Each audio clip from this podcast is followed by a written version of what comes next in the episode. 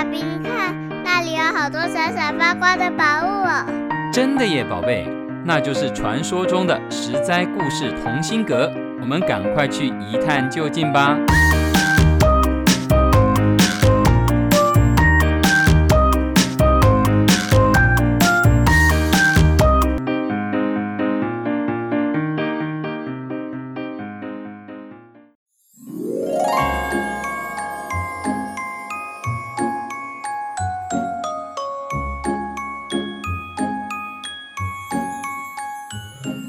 Hello，各位亲爱的小朋友们，你今天过得好吗？我是实在故事同心阁里把幸福阳光洒在你身上的桑尼姐姐。最近啊，桑尼姐姐家里忙着大扫除跟采办过年的各项物品啊，好不容易抽出空档来跟小朋友们讲故事。在故事声里，我们要告别牛年，迎来虎年了。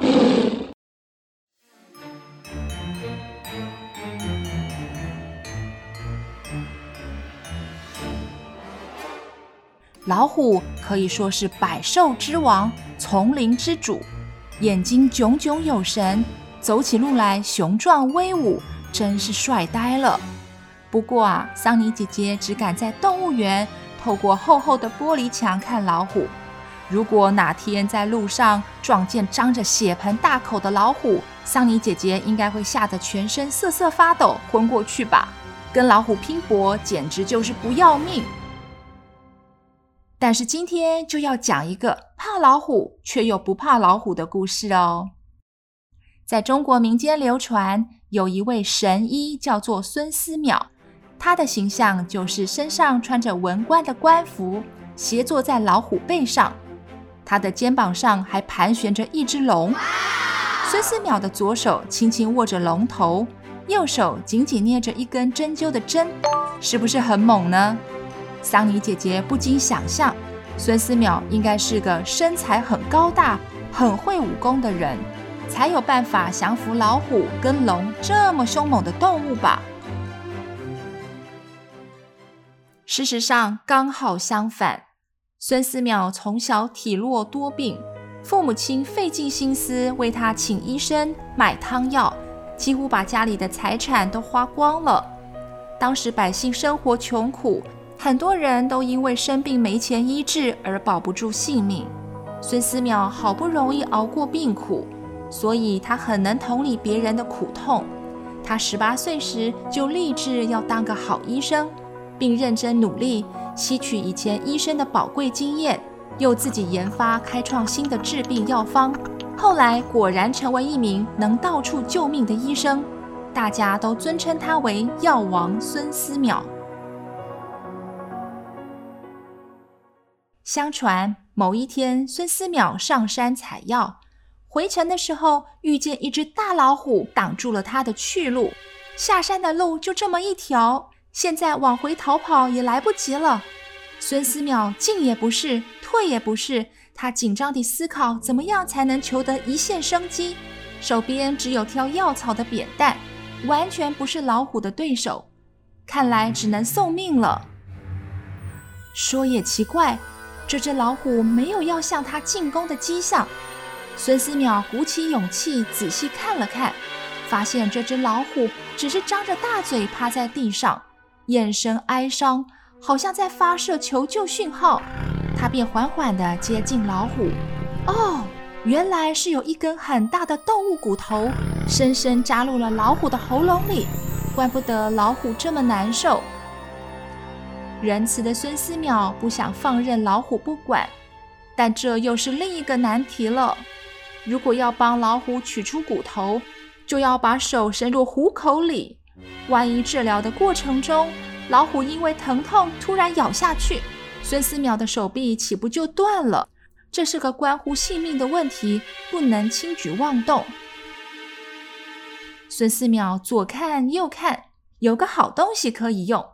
他取下扁担上的大铜环，塞入老虎的口中，将老虎的大嘴巴紧紧撑开，接着手从铜环中间穿过老虎的嘴巴，以迅雷不及掩耳的速度拔出骨头，并在伤口涂上药膏，再解开铜环。老虎的痛苦终于解除了。从此以后，孙思邈每次上山采药时，都会有一只老虎在远处看着他，暗中当他的护卫保镖，防止猛兽来攻击。后来外出行医的医生纷纷将铜环改造成一个手摇铃，成为上山采药的标志，希望能得到老虎的保护。至于为什么孙思邈身上会盘旋着一只龙呢？这就跟另一个奇幻的遭遇有关了。话说有一天天降大雨，孙思邈用手捧起屋檐的水，观察了一下水的色泽，并闻了闻，喃喃自语地说：“嗯，看来降雨的龙生病了。”不久后，有一个老人来求见孙思邈。孙思邈一把脉，知道他就是降雨的龙，便请龙现出原形，方便治疗。孙思邈配了一大桶药给龙喝，可是药太苦了，龙喝不下去。孙思邈就板起脸孔说：“哎，不乖乖喝药，病怎么会好呢？”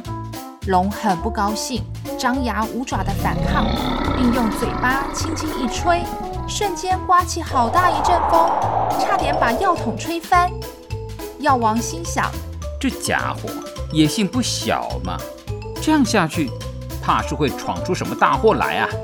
于是手握银针，悄悄地对准龙角旁的一个穴位，迅速地扎了下去。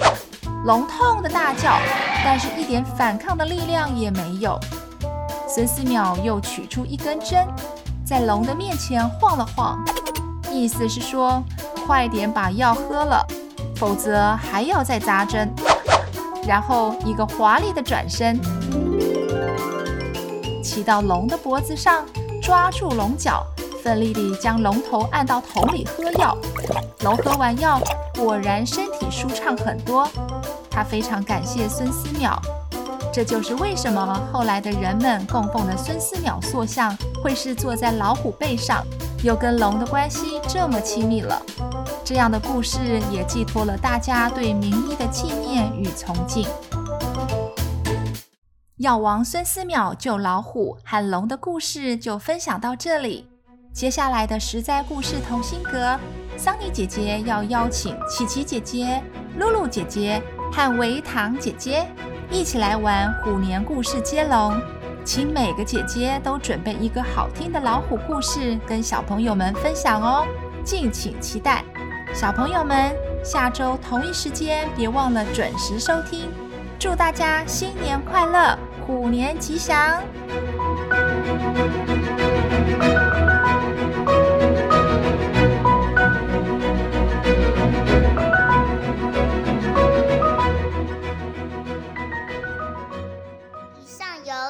实在网络教育学院制作播出。